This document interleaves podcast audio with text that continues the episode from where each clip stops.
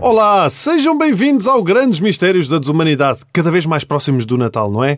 Estamos naquela semana em que começamos a pensar onde vai ser a consoada, que doces vamos comer e em que nos lembramos principalmente que ainda não compramos presentes para ninguém. Hã? Geralmente é nesta altura que damos numa de solidariedade e benfeitor e dizemos: Este Natal eu não quero que me ofereçam presentes. Não é preciso. Obrigado.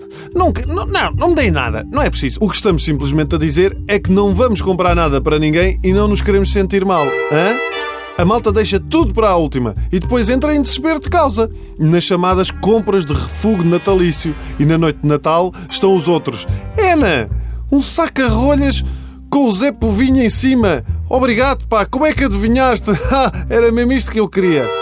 Portanto, esta semana será para vos dar uma lista daquilo que não podem nem devem comprar no Natal. Começamos por raspadinhas. Há pessoas que oferecem raspadinhas. A minha irmã já ofereceu e é, ao mesmo tempo, uma prenda boa e uma prenda má.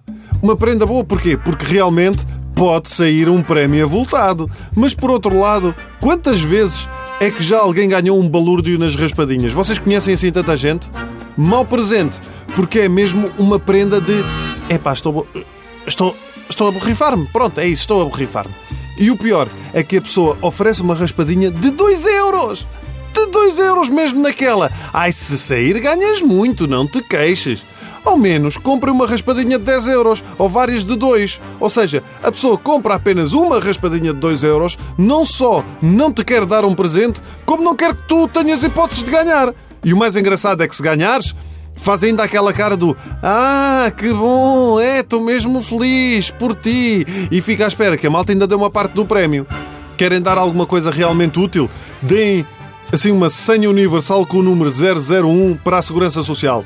Ou uma senha a alguém que precisa uma consulta de cirurgia para as próximas duas semanas. Ou um dístico de estacionamento para poder estacionar no centro de Lisboa. Isso sim, são coisas úteis.